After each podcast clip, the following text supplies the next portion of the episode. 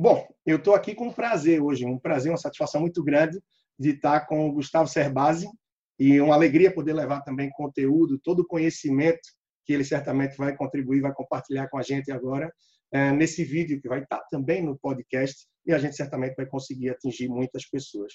Então, que prazer, que alegria. Muito obrigado por aceitar esse convite, por me dar essa oportunidade, Gustavo. E certamente a gente vai conseguir trocar aqui boas ideias e esclarecer alguns pontos aí para muita gente que vai ter a oportunidade de nos acompanhar agora. Bacana, Leandro. Bom, um prazer estar com você. Obrigado pelo convite a ter esse papo aqui. E, bom, a oportunidade sempre a oportunidade de esclarecer sobre ferramentas, sobre oportunidades, sobre caminhos e que nós temos a oportunidade, na verdade, de mudar vidas, né? Se a gente puder contribuir com uma solução que salve a educação de uma criança, que salve a empresa de alguém, que salve a independência financeira de uma família, a gente já tem aí uma contribuição para a sociedade. Então, vamos fazer isso como um exemplo para todos, né? É, sem dúvida. E hoje eu digo que assim, nós somos parte de um exército, né? Talvez você seja o nosso grande guia, sem dúvidas, né? Eu acho que tem lá o Jurandir Cel, tem tanta gente mais antiga, mas você puxa todo esse time, né? E hoje tem muita gente também começando, até eu que sou muito novo, mas já me sinto um pouco à frente a título de experiência de tanta gente que vem começando. Eu acho que na verdade a gente faz parte desse exército para contribuir com tanta gente que precisa, né, orientação, desde a reestruturação financeira até a parte de equilíbrio, de planejamento efetivamente, é, potencializar a poupança e, claro, partir para o mundo dos investimentos, que somos tão poucos nesse sentido aí no Brasil, né? Exato, exato. Bom, o mundo dos investimentos está se transformando e muito, né? A gente é, já não pode mais orientar poupadores, né? Nós temos que orientar as pessoas a entenderem as transformações, entenderem o que é investir num cenário de Selic baixa, o que é investir num cenário de Selic em recuperação, que pode acontecer em breve, o que é investir num cenário de dólar em baixa, dólar em alta, enfim. As, as pessoas vêm num Brasil é, acomodado, elas vêm vivendo num Brasil acomodado no, no perfil rentista dos investimentos, que é cada vez mais escasso. Não, não tem como fazer renda, a não ser que eu faça ou uma ótima negociação de compra no imóvel, uma ótima negociação de compra no fundo imobiliário, ou que eu monte uma estratégia previdenciária consistente. Né? Então, essa orientação ela é oportuna. Por outro lado, é, não tem como falar em investimentos se eu não organizo antes a rotina financeira da família, um orçamento que seja preparado para acomodar imprevistos, que permita cancelar alguns gastos. É, a gente já teve pessoalmente essa conversa em, em outros momentos no passado, é, mas era difícil convencer as pessoas do que era ter um orçamento resiliente, né? De você falar, puxa, gaste mais com lazer, gaste mais com cultura, gaste mais com qualidade de vida, economiza um pouco na sua casa. Quando chega o cenário de pandemia que vivemos nesse 2020, fica muito claro o que nós queríamos dizer enquanto tem pessoas lamentando a dificuldade de pagar as contas, meu Deus, os boletos não param de acumular. Tem gente que fala, puxa, que desastre que foi essa pandemia, mas ainda bem que eu perdi 20, 25% dos meus gastos, porque eu não posso mais ir a restaurante, eu não posso mais ir ao cinema, eu não tenho mais aquela viagem do fim do ano programada. Então, não deixa de ser um problema estar vivendo a pandemia, mas Sim. são situações quase que opostas. Famílias que chegaram à pandemia com a capacidade de lidar com uma queda na renda, com um trabalho que ficou parcial e a renda também ficou parcial, Sim. com cancelamentos que aconteceram, que a pessoa fala, puxa, que triste que eu estou por perder as férias, mas que bom que eu vou poder comprar um carro já que eu não quero mais usar transporte público. Então, essa é uma realidade que se contrapõe a daquelas pessoas que tinham a prestação de carro, de casa, de plano de saúde, de escola, tudo no limite, tudo quase que contabilizado no centavo, e aí vem o desespero. Meu Deus, eu perdi 20% da minha renda. Como é que eu faço para pagar os boletos? Então, é, a pandemia meio que nos impôs um aprendizado que eu, você e muitos especialistas tentamos passar para as pessoas há muito tempo. Né? Tenha, viva um degrau abaixo do que você pode viver e consuma experiências que vão te dar motivação, vão te dar fatores de alegria que contribuam para a sua felicidade e que num grande imprevisto que você possa ter na vida, simplesmente podem ser cancelados por um tempo. Ninguém vai morrer se tiver que cancelar assinatura de TV a cabo, cancelar uma viagem, é, se tiver que cancelar alguma coisa é, que é parte do entretenimento da família. Agora, Se você, diante de um sufoco, alguém disser, olha, a única solução é vender a casa, o único bem que vocês têm, tem pessoas que vão pirar nesse processo, tem pessoas que não vão aguentar a ansiedade, vão entrar num processo depressivo, e aí a gente percebe um desencadear de um problema que vai ter, talvez, num, num problema econômico, num problema de saúde na pandemia, uh, o, o, mar, o grande marco histórico da família. Tipo, vivemos bem até ali. Né? Puxa, a vida muda, a vida se transforma. Nós temos que estar preparados para a transformação e o planejamento nos ajuda nisso. É, é, fato e é impressionante, porque tem que vir uma pandemia, parece que tem que acontecer uma situação extrema como essa para que as pessoas realmente abram os olhos em relação a algo que a gente fala tanto tempo que é básico, de você ter essa reserva de emergência, de você poder se proteger contra adversidades que a gente nem imagina de onde podem vir. E eu escutei tantos médicos, tantos outros profissionais e até funcionários públicos que têm uma receita que sim tinham tranquilidade e que se perguntavam que tipo de fato poderia acontecer que ia quebrar isso. E aí vem com força para mostrar que sim, a gente é muito pequeno e não tem esse domínio. Precisa se proteger, mesmo que tenha aquela receita que a gente acha que vive com algum tipo de blindagem e que na prática a gente vê que se não houver um bom planejamento financeiro, essa blindagem de fato não existe também. E tanto é. que é uma coisa que eu falo muito, Gustavo, em relação a uma frase que eu uso fim até de alguns eventos, né? que o bom planejamento financeiro ele é melhor do que o investimento inconsciente. Sim. Muita gente vem nos procurar para falar de investimentos e quando a gente entende o perfil da pessoa, a gente vê que ela não explora todo o potencial que ela tem para investir. Se ela se planejasse melhor, ela poderia investir muito mais, porque ela teria muito mais recurso para isso, teria um padrão de vida muito mais adequado. Então, tem muita Sim. gente que eu acho que está pulando esse degrau também. Né? É, não existe bom investimento se não houver bom planejamento. A gente ouve falar de pessoas que ficaram milionárias com negócios, com decisões acertadas na bolsa, mas da mesma forma que ficam milionárias, elas podem empobrecer rapidamente. Vamos pegar um exemplo clássico e bem extremado, Ike Batista, né? chegou a ser o oitavo homem mais rico do mundo pessoas não percebem que Ike Batista sequer chegou a embolsar uma parte desses bilhões que ele teve. Sim, vem de uma família próspera, talvez algumas dezenas de milhões de reais sempre estiveram na conta bancária de Ike Batista e sua família, mas é, criar um projeto, vender ações desse projeto, fazer o dinheiro circular nesses projetos é, como consequência de planos que, é, que acabam não sendo concretizados, a gente percebe o valor crescer na bolsa e o valor encolher na bolsa da mesma forma. Agora, se você quer prosperar, você tem que ter planos para serem concretizados. Planos que vão dizer para você quanto do seu dinheiro vai estar exposto ao risco, quanto vai estar mais conservador. Por quê? Uma pessoa que é orientada por um especialista que é, estuda os mercados financeiros, não estamos falando de investimento agressivo, não estamos falando de especular na bolsa, mas quando você orienta alguém a montar um plano de longo prazo, você naturalmente está orientando o seu cliente a migrar de um perfil conservador para moderado. Ou se ele já for moderado, para um pouco mais arrojado.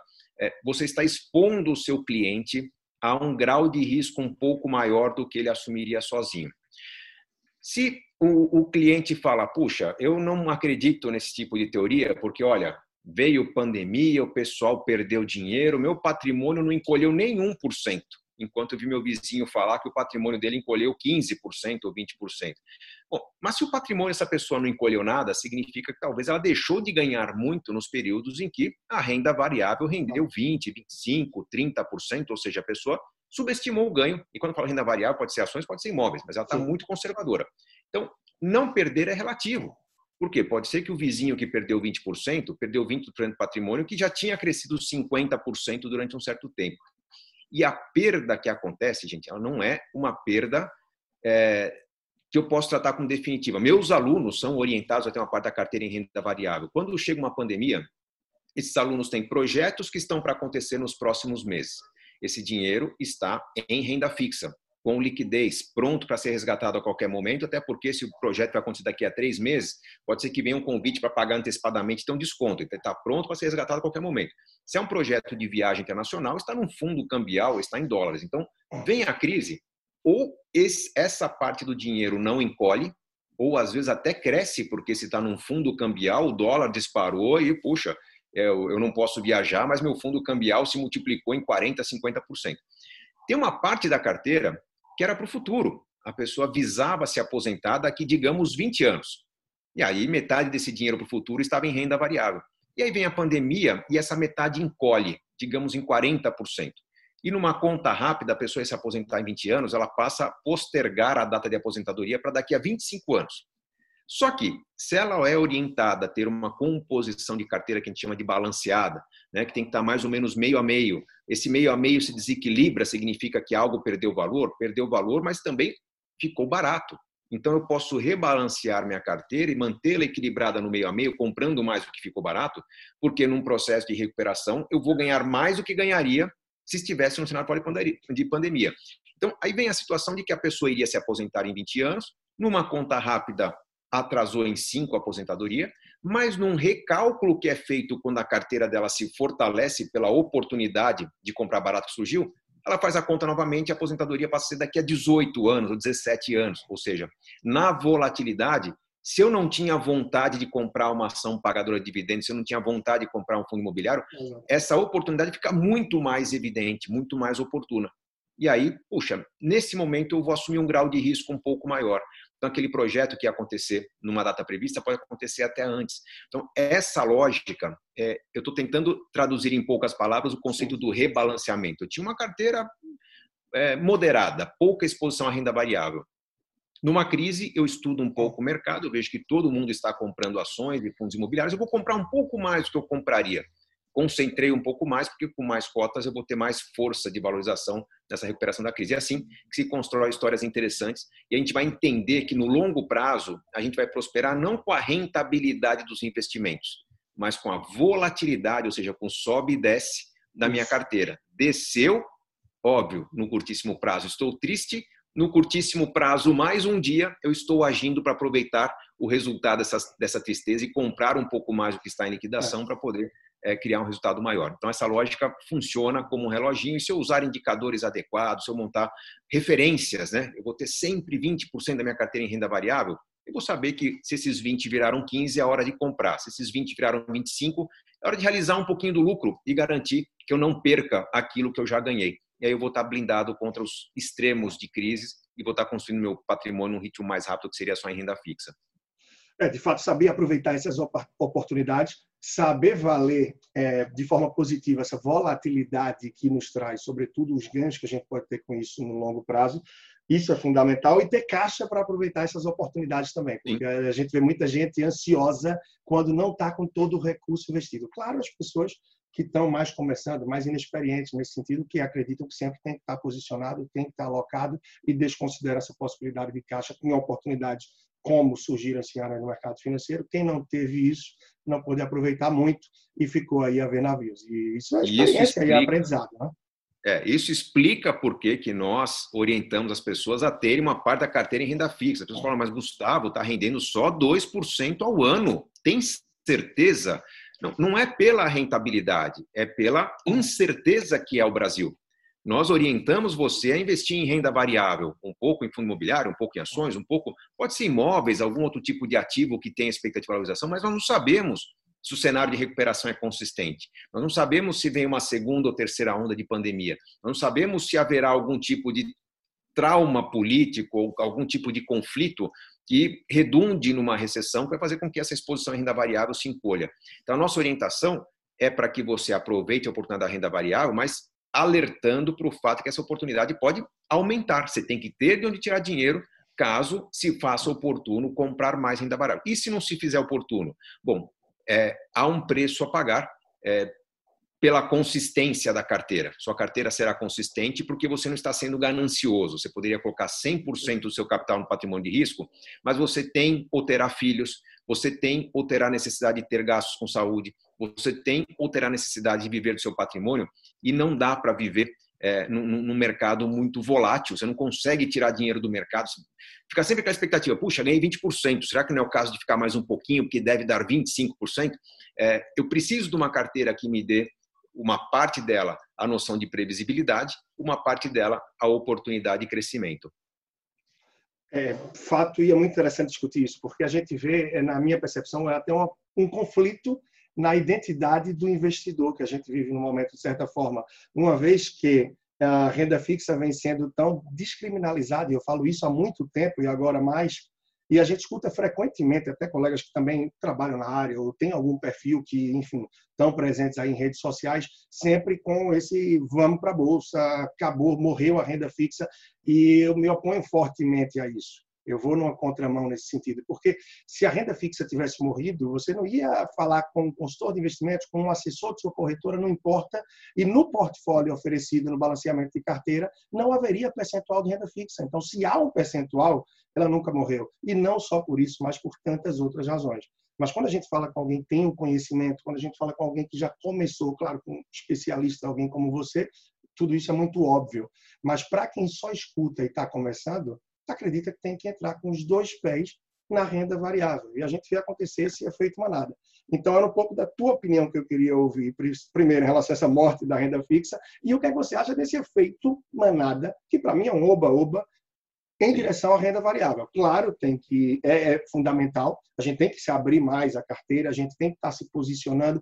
Porém, o problema que eu vejo no dia a dia é pessoas que estão simplesmente se antecipando. Primeiro, porque não respeitam o perfil do investidor que tem, não tem conhecimento naquilo que está investindo, e tantas outras pessoas que sequer tiveram aí a sua tem a sua reserva de emergência composta, mas querem partir para o risco. Então, sem planejamento, sem conhecimento e sem autoconhecimento, aonde é que eu vou parar no mundo dos investimentos, né? Então, pouco Exato. disso que eu queria ouvir de você. É, tem, tem um ponto importante. É, primeiro, é a postura do investidor. Se o investidor é, está habituado a consultar o seu extrato mensalmente e comemorar ou lamentar a pouca rentabilidade que tem na renda fixa, é, ele vai ter que entender que se entrar para a renda variável, ele vai ter que encarar situações como colocar 10 mil reais num fundo ou algum, algum outro produto de investimento e de um mês para o outro esses 10 mil reais virarem 9. E entender que neste momento a pessoa não perdeu dinheiro. Né? O que o extrato está dizendo é que a pessoa, se resgatasse naquele momento, teria nove. O que, que ela tem? Ela tem cotas de um fundo imobiliário, ela tem cotas de um fundo de ações, ela tem cotas de algum ativo que está propondo gerar valor e o trabalho do investidor é todos os meses tentar avaliar se aquele ativo ainda tem potencial. Por quê?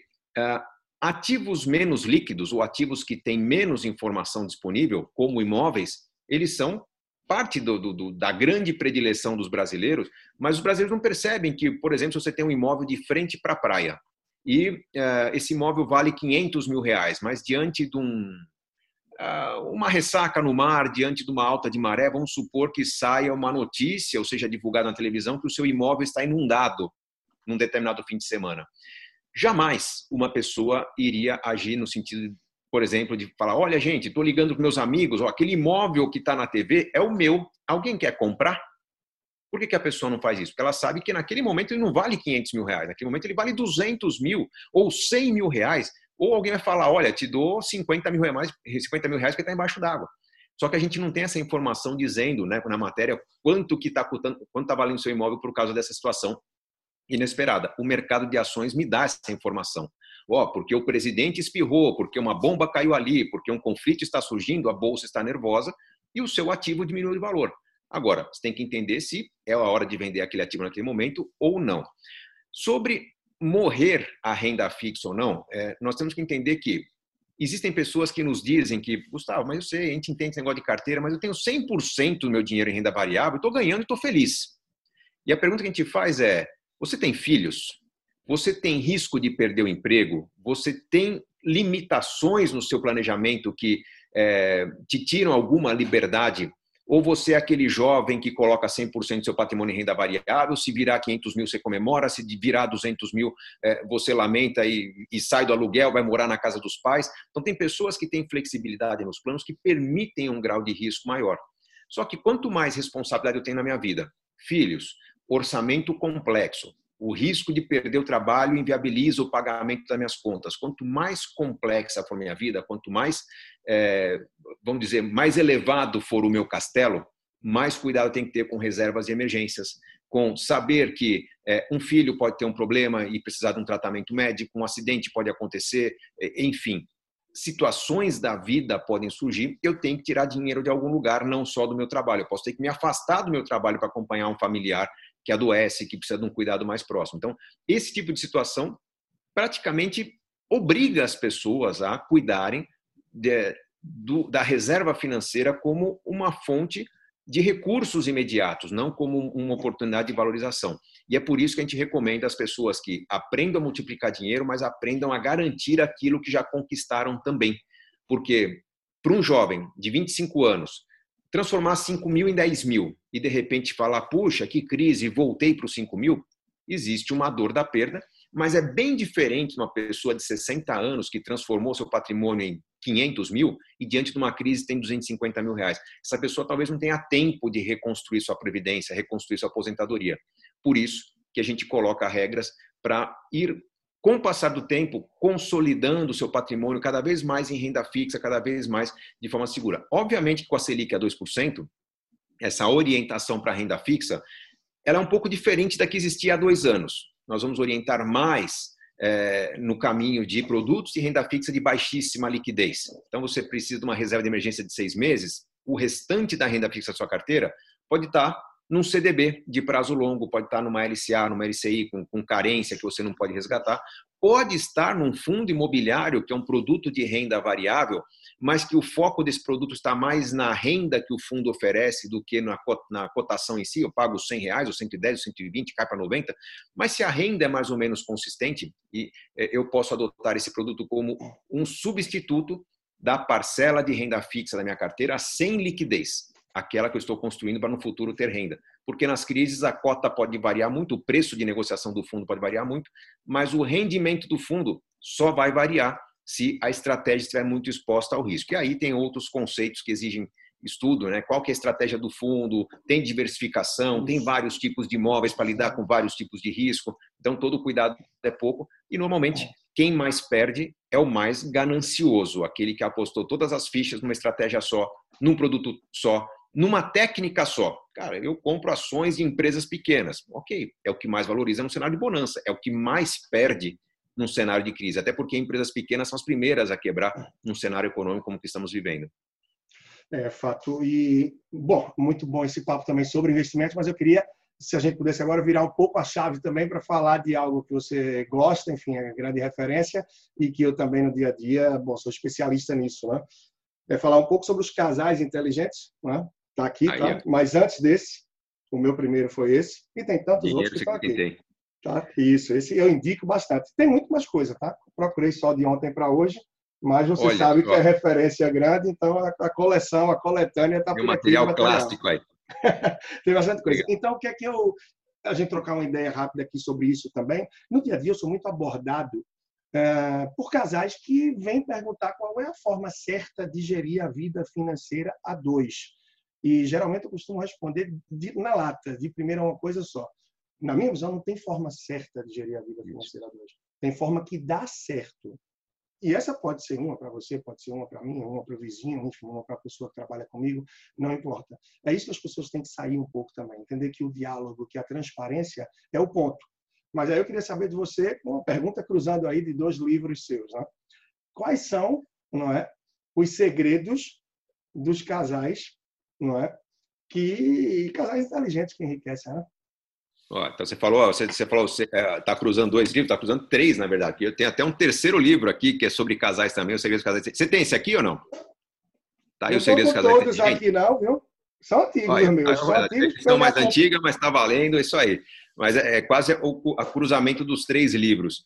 Bom, acho que você deu a letra aí, né? Não existe uma fórmula, existe a minha fórmula de planejamento de longo prazo para um casamento que está entendido como um casamento de longo prazo. Quando as pessoas falam, não, mas a gente prefere manter as finanças separadas. Bom, se é um casamento que ainda está numa fase de namoro, se é uma união estável, se é um casamento que não é nenhum problema ter sido decidido dessa forma. Se o casal entende que, puxa, mas e se não der certo? E se a gente perceber daqui a cinco anos que tá legal nessa fase na próxima não tá? Então, de certa forma, o casal se protege quando mantém o, a, a, estratégia, o planejamento separado, porque cada um cuida do seu dinheiro, a gente vai ter alguns acordos de juntar uma parte do orçamento para viajar juntos, por exemplo, concretizar coisa juntos, mas enfim, esse modelo funciona por um tempo. A gente percebe que no longo prazo, quando o casamento dá certo, quando a vida dois dá certo, a gente vai ver que existem rupturas tardias, divórcios depois de 20, 25 anos, aqueles que mais surpreendem a família. Fala, nossa, mas depois de tanto tempo. Por quê? Porque a receita funcionou por um tempo.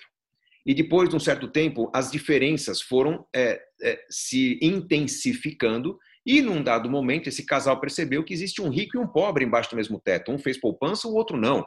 Um tinha mais liberdade, o outro fazia sacrifício para acompanhar a tentativa de liberdade do outro. Então, é, esse casal meio que foi sócio, né? eles foram sócios numa parceria bem sucedida no começo, mas em algum momento eles se esqueceram de constituir o conceito de família, que é a união, a união de sentimentos, a união de planos, a união de finanças, a união de objetivos. Nós formamos uma família para vivermos bem até o fim dos nossos dias, para criarmos filhos, para, enfim, é, conduzirmos uma vida a dois. Então, se, se há toda essa união, mas uma união financeira, o que acaba acontecendo é que, é, em algum momento, vai acontecer a frustração. Eu já vi, já atendi muitas famílias, foram algumas centenas de famílias, que eu vi, infelizmente, no meio da consultoria, alguns casos aconteceram de falecimento da pessoa que estava sendo orientada vir a falecer, e aí a família tem que deparar com, puxa, patrimônio, inventário, e vem perguntas do tipo: nossa, mas ele ou ela tinha tudo isso e a gente se privando aqui?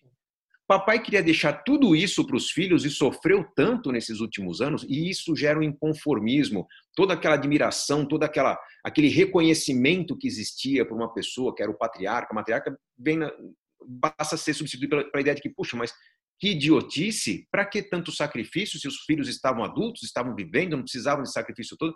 Então, a, frustração vai acontecer mesmo que seja após a vida. Então, se há uma forma de equilibrar a receita, e essa forma de equilibrar é: vou fazer o melhor possível para o meu futuro, e se sobrar alguma coisa, eu deixo com meus filhos. Se eu sei que o que vai sobrar não é muito, eu vou educar meus filhos. Eu vou ter um jogo transparente, nós vamos construir a dois. Se tem necessidade de privacidade por alguma razão, seja porque eu gosto de presentear, seja porque, é, enfim, a minha cultura permite é, é, exageros, né? normalmente masculinos. Ah, eu vou ter um relacionamento fora, eu, pô, a coisa fica meio velada. Pô, infelizmente, tem, tem esse atraso em muitas famílias. Tem que ter uma privacidade em parte do orçamento que seja na forma de uma mesada. Ó, nós temos dois mil reais aqui da, da família que vai ser dividido meio a meio, metade para você, metade para mim, que a gente vai gastar como a gente quiser. Mas, enfim, não estou discutindo nem sugerindo o que é o modelo perfeito de família, mas o fato é que o planejamento perfeito é aquele que faz com que homem e mulher, ou cada um dos membros da família, sejam é, tenham a permissão de viver o mesmo padrão de vida. Senão, vai haver sempre aquele sentimento de que um está sendo arrasta, é, está é, sendo segurado pelo outro supostamente incompetente que não soube ter a mesma renda para acompanhar, ou aquele que ganha menos vai se sentir pressionado a vida toda para tentar acompanhar um ritmo de vida, um estilo de vida do outro, e não, não se pode ter é, o direito de se presentear, de ter algum tipo de indulgência, de recompensa. Então, é um sentimento frustrante. E isso vai afastando o casal ao longo dos anos. Chega uma hora que não tem nem conversa sobre o assunto. Ah, é assim mesmo? É, a vida é assim? Né? Não, a vida é uma vida de experiências, de recompensas, de celebrações. O bom planejamento é aquele que nos conduz para muitas realizações e que sejam realizações de três naturezas: realizações de casal, realizações para uma pessoa e realizações para outra pessoa. Sonhos da, é, eu sempre digo que num relacionamento um mais um é igual a três, porque são três necessidades que têm que ser construídas ao longo da vida. Eu tenho que lembrar sempre de perguntar: meu amor, você está feliz? Você está conduzindo a vida como gostaria? Se não tiver, é hora de passar régua, recomeçar alguma coisa, porque está faltando construir ou realizar é, o objetivo de alguém na família. É isso, eu falo recorrentemente. Não é porque casou que eu morri ou meu pai morreu. Né? Os meus sonhos continuam, os seus sonhos têm que continuar. E claro, daqui por diante vocês, enfim, quando eu estou fazendo um trabalho, um atendimento, vocês têm os sonhos de vocês juntos. Então, o que vocês têm um sonho em comum deve ser a prioridade do casal. Os sonhos diferentes, não é porque são diferentes que eles têm que morrer, porque senão esse relacionamento também não vai ter longevidade. Então, há de se respeitar. É por isso que é necessário também ter um mínimo de individualidade em parte do orçamento, para que depois também não se tenha surpresa, né? Como certamente você já viu, é, de celular que apita aí, recebe a mensagem quando se compra no débito ou no crédito, e aí depois pergunta, ah, você comprou 400 reais de quê?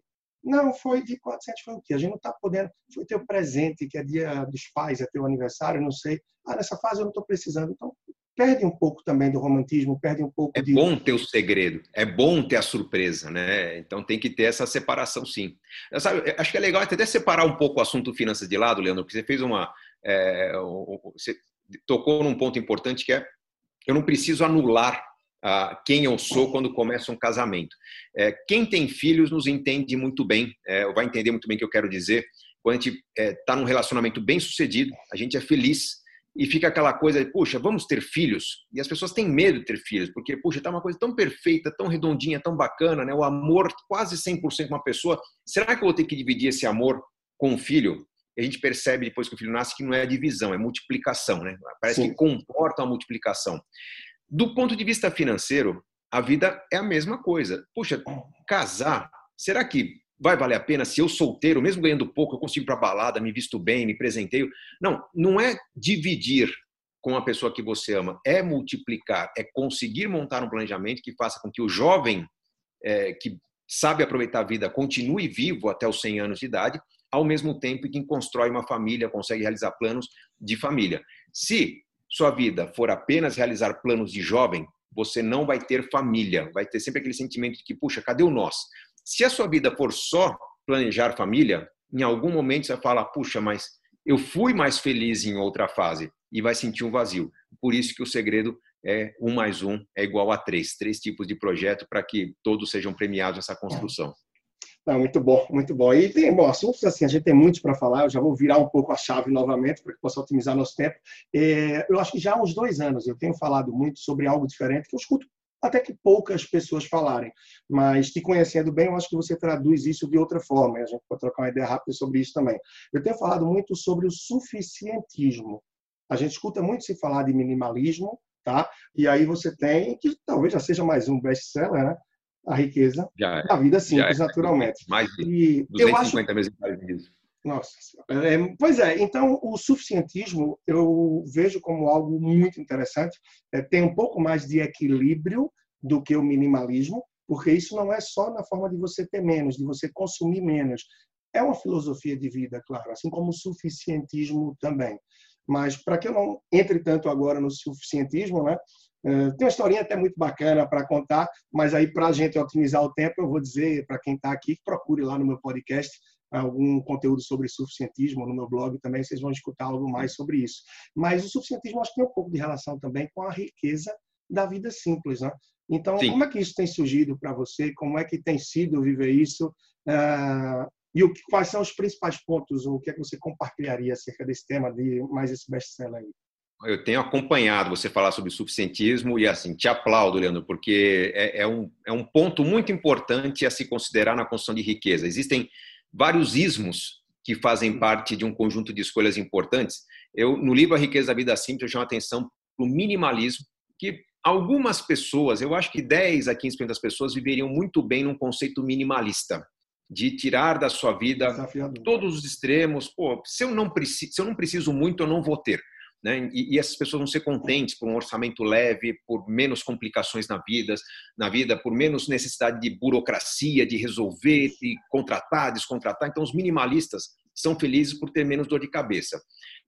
Quando você fala de suficientismo, não é isso. Você está falando de procurar abundância na vida, mas tomar cuidado para não dar passos maiores que a perna. Então, pô, você precisa de um meio de transporte, não de automóvel de luxo. Você precisa de uma moradia confortável, não ostentar é, algo para os vizinhos. Você foge dos extremos. Você não vai estar com o mínimo, você também não vai para a abundância. Você vai para aquilo que te atende na forma suficiente de ser e vai te trazer um equilíbrio que provavelmente isso vem no longo prazo também. Né?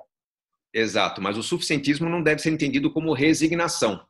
Tipo, ah, eu não preciso, eu não vou ter. Não é você limitar as possibilidades, porque na verdade acho que o ismo mais importante aí é um que eu nem abordo no, no livro de maneira muito profunda, mas é o que eu, eu tenho falado muito nos meus vídeos, que é o essencialismo. É, o que, que é o essencialismo? É você consumir aquilo que é mais autêntico para você. Por exemplo, se eu sou surfista, essencialismo é ter um orçamento que me permita estar no mar duas, três vezes por semana, com uma boa prancha, com uma boa alimentação, enfim, que não interfira no meu, na minha rotina de trabalho, enfim, eu tenho um, orçamento para isso. Se a minha questão é educar bem os filhos, essencialismo é conseguir pagar melhor educação que eu quero dar para meus filhos. Como que eu me torno uma pessoa mais essencialista no meu consumo? Começa no minimalismo, que é para romper com os excessos, romper com o modo de vida que não funcionava. Do minimalismo, eu começo a elevar o meu padrão de vida para o suficientismo que você prega muito bem. Ou seja, agora eu posso ter uma casa melhor que eu não podia porque eu estava ferrado financeiramente. Eu consegui fazer a faxina. Mas você não vai comprar a melhor casa que você puder pagar. Você vai pagar uma casa que for boa para você, que não te impeça de ter aquele orçamento disponível para os cursos que você quer fazer, as viagens que você gosta de fazer, a educação do seu filho que você quer dar. Então, suficientismo eu coloco como uh, o grande trampolim para as realizações pessoais. Eu é, poderia ter uma casa que me custaria 3 mil reais por mês, mas para mim é suficiente morar numa casa de 1.500. Mas eu não vou me contentar com isso, eu vou me contentar com as experiências que eu vou poder ter na vida, graças à minha atitude mais suficientista. Ou seja, estou vivendo melhor, com mais experiências, com mais aprendizado. E se houver alguma situação crítica, um problema de saúde, uma pandemia, eu sei o que pode ser cortado no meu orçamento, porque é, aquele meu consumo suficiente ele não deixa de ser pago com uma parte do meu orçamento. Então, tem todo equilíbrio envolvido nisso aí e, e, e é uma parte muito importante da inteligência financeira saber viver esse degrau abaixo para ter uma vida mais rica, rica tanto em construção quanto em experimentação de coisas novas que vão abrir portas para situações, trabalhos, enfim, eu vou me tornar mais criativo quanto mais experimentada for minha vida. É, esse equilíbrio é o grande desafio, porque linkando com o assunto anterior que a gente falou, quando você dizia de um pai que eventualmente deixou aí uma grande herança, mas se privou muito é, numa fase já final da vida, eu já tive a oportunidade de atender alguns casais, atendimentos individuais de pessoas com mais idade e que eu vi uma situação econômica, uma situação financeira, sim, bastante interessante, bastante confortável, mas eu vi um nível de privação que era surreal. E é. isso me afetava. Eu tentava muito abrir os olhos dessas pessoas, né? porque termina que para deixar o melhor para quem está por vir, né? para a geração, para os filhos e tal, termina que tem uma reta, uma reta final, enfim, uma fase de velhice uh, muito sofrida, muito limitada e sem necessidade alguma. E Sim. isso é muito desafiador também, né? E falar em desafiador, a gente vai aqui na reta final do nosso papo praticamente, eu queria conversar um pouco com você também sobre, para a gente ir fechando, os desafios, né? Os grandes desafios em dois viés aí eu posso falar. Um, o desafio de nós que trabalhamos com planejamento e educação financeira para os próximos anos, quais são os principais desafios para que a gente consiga cada vez incluir mais gente, reforçar esse exército e atingir, impactar mais pessoas para que a gente possa realmente fazer o que está ligado à tua missão, à minha missão, ao nosso propósito de impactar e ter as pessoas com a vida, uma saúde financeira, uma inteligência financeira mais equilibrada, enfim, muito mais saudável no dia a dia. E o segundo é desafios diante desse cenário. Quais são os principais desafios e quais seriam os pontos para que essas pessoas procurassem fazer essa virada, essa manutenção diante de um cenário que nossa geração não tinha enfrentado até então. Né? É, bom, vamos lá. É, são dois desafios mesmo. Acho que para a educação financeira, para essa é, consolidação de um aprendizado no Brasil, o desafio é grande porque nós sabemos o quão transformador é saber dominar técnicas de negociação, técnicas de investimento, técnicas de construção de planos ambiciosos. Né? Tem pessoas que falam, não, não é minha realidade estudar no exterior, não é minha realidade fazer uma viagem, não é minha realidade é, ter uma casa de campo não é a realidade, ou você não está acreditando que você pode ter rendimentos suficientes para isso? Porque a pessoa tem suas limitações de conhecimento, e isso não é um crime, não é um problema, simplesmente é onde ela está hoje. É, ela, ela faz contas do quanto rende o seu investimento, do onde ela pode chegar, mas ela não começa um projeto. Então, ela subestima a capacidade de aprendizagem. Se você já está envolvido, envolvida com o projeto e você vai melhorando esse projeto, o que ia acontecer em 10 anos pode acontecer em 5 anos, em 4 anos, enfim, está mais próximo das oportunidades. Então, essa consciência falta é, ser consolidada. Eu acho que o nosso maior desafio, Leandro, hoje é educar professores. A educação financeira já está presente nas escolas, já é obrigatória, já há material, já há implantação. E, olha, é, reconheçamos, já há professores muito competentes ensinando nossas crianças a entenderem o mundo do dinheiro, entenderem como usar futuramente uma fintech, um cartão de crédito organizar. A realidade brasileira de consumo será muito diferente daqui a 10, 12 anos do que era há 5 anos atrás. Só que esses professores ensinam, mas ainda com uma certa limitação de não estarem praticando na sua vida, de estarem um pouco distante. Falta aquele, sabe aquele brilho nos olhos? Sabe o professor de matemática, que é o, o mago dos números, aliás, que região Nordeste é campeã nisso, né? Os grandes nomes da matemática brasileira são todos daí. Então, aquele cara apaixonado que rabisca uma lousa e 20 técnicas diferentes, fazer uma divisão, a gente ainda não encontra na educação financeira, porque os professores não vivem a paixão da educação financeira, da construção da prosperidade. Puxa, cara, eu ganho dois mil reais por mês e olha o que eu estou conquistando na minha vida. Então, nosso desafio é alcançar esses professores de forma acessível, de forma homogênea, abrangente, né? diminuindo as desigualdades mesmo, porque quem mais vai romper com as desigualdades no Brasil são os professores, porque o material e a obrigação de ensinar já está em todas as escolas públicas e privadas. Esse é o principal motor da redução da desigualdade. Uh, com isso, para isso não faltam ferramentas, redes sociais, notícias. Você está sempre muito presente na televisão, noticiário. Parabéns, é, é o caminho para ganhar escala. É, é um trabalho insistente. Água mole em pedra dura. A gente impacta um milhão de pessoas, convence mil pessoas. Daqui a um pouco a gente impacta um milhão de pessoas, convence duas mil. Então esse processo é, exponencial é muito importante. Acho que é, é o nosso trabalho para os próximos anos. Pensando no cenário que estamos vivendo, né, o segundo desafio que você propôs, é, bom, nós já estamos vivendo francamente esse desafio. É, as pessoas foram obrigadas a parar pensar e se reorganizar. Algumas realmente se reorganizaram, algumas venderam automóvel porque iam ter um home office, outras compraram automóvel porque não iam poder mais andar em transporte público, é, algumas se mudaram da grande cidade para uma cidade é, um pouco mais afastada, onde o custo de vida é menor. O desafio é, é nos colocarmos como estaremos vivendo daqui a cinco anos, imaginarmos esse como estaremos vivendo. Se nós pensamos mesmo realmente em continuar com home office, mesmo que parcial, repensar se a cara ou vida urbana não pode ser de repente substituída por uma vida é, não rural, mas suburbana. Né? Eu morar a 50 quilômetros onde eu moro, eu comprar um automóvel, a combinação de uma casa muito mais barata com automóvel pode ser mais econômica do que é, eu morar num grande centro urbano. Eu estou fazendo umas experiências muito interessantes nessa minha casa aqui de São Roque, eu estou a 60 quilômetros de São Paulo. É, estou gerando minha própria energia aqui nós estamos partindo para o automóvel elétrico aqui. Algo que, para quem me conhece bem, eu sou apaixonado por automobilismo, por ronco de motor, motor V10, mas eu gero minha própria energia. Em São Paulo, com eficiência 27% menor do que lá no Amapá, perto do Equador. Aí no Norte e Nordeste, a capacidade de geração é muito mais eficiente. Mesmo em São Paulo, eu gerando minha energia de graça aqui, eu posso carregar meu carro durante o dia e me deslocar durante uma semana com custo zero de transporte. Então, a gente põe na ponta do lápis e percebe que a combinação do custo dessa casa, a 50 km de São Paulo, mais o carro, é muito mais, é um custo muito menor do que um apartamento de classe média na, na, São, na caríssima São Paulo, é, com sua violência, sua poluição, seus riscos, falta de saúde. Então, é, eu acho que é o momento de revermos o nosso estilo de vida, pensarmos numa vida mais equilibrada, mais saudável.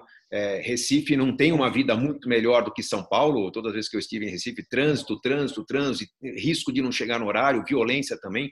Então, a desurbanização acho que é um processo que vai é, equacionar bem os problemas que as pessoas passaram a viver nessa pandemia e que, sendo home office ou não, tendo que visitar a empresa duas, três vezes por semana, às vezes o deslocamento justifica seu filho estar mais perto de um espaço bom para correr, de uma vida mais saudável, mais tranquila, mais segura. Enfim, é, eu acho que haverá uma grande mudança no estilo de vida das famílias para que a gente entenda que o que faltou na sociedade até hoje, num mundo poluidor, num fundo que está beirando uma crise climática, foi um pouco mais equilíbrio nas escolhas familiares. Não é só de governo que vem a decisão.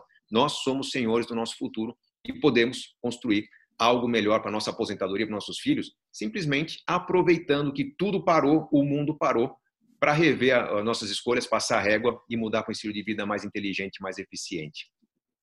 É, e por isso que, sem sombra de dúvidas, enriquecer é uma questão, é uma de, questão escolha. de escolha. É isso aí. Bom, e nada melhor do que fechar com isso, que tanto nos ensina, tanto nos aprende e nos faz refletir. É fantástico ter esse papo com você, fantástico ter a oportunidade de estar com você mais uma vez, agora virtualmente, nesse momento que a gente vive. Espero que tenhamos a oportunidade de nos encontrar brevemente também. É, agradecer a oportunidade, isso aqui vai sim impactar bastante gente, a gente vai conseguir levar aí para mais pessoas. E que bacana, que fantástico, tá bom? Muito obrigado. Pedro, de nada, eu quero agradecer a oportunidade. Nós falamos em off, antes de começar nosso papo aqui, Eu tenho muitos amigos, muitos alunos, muitas pessoas que falam, pô, Gustavo, vamos fazer um bate-papo e, assim, é, a gente tenta, no possível, atender todo mundo e por que que eu escolhi falar com você?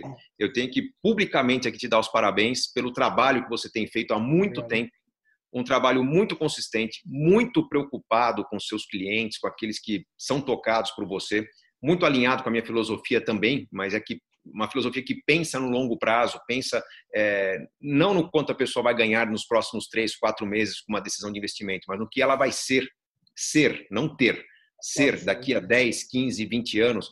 Então eu tenho que te parabenizar publicamente por esse cuidado, por ser um professor em essência, por ser um consultor que se coloca no lugar das pessoas, não ser alguém que simplesmente promove sua imagem é, visando o lucro, visando o resultado. Eu espero que você prospere muito é, parte do trabalho de, de qualquer profissional, mas prospere como consequência desse belo trabalho que você faz para seus clientes. Parabéns, vida longa para você, porque você sabe o que fazer é, no seu trabalho. Prosperidade vem com certeza. É, eu agradeço demais. Eu falo muito isso, Sebas, fechado de fato aqui, que apesar de trabalhar com o dinheiro, os meus valores são outros. E é isso que eu tento levar para tantas pessoas também.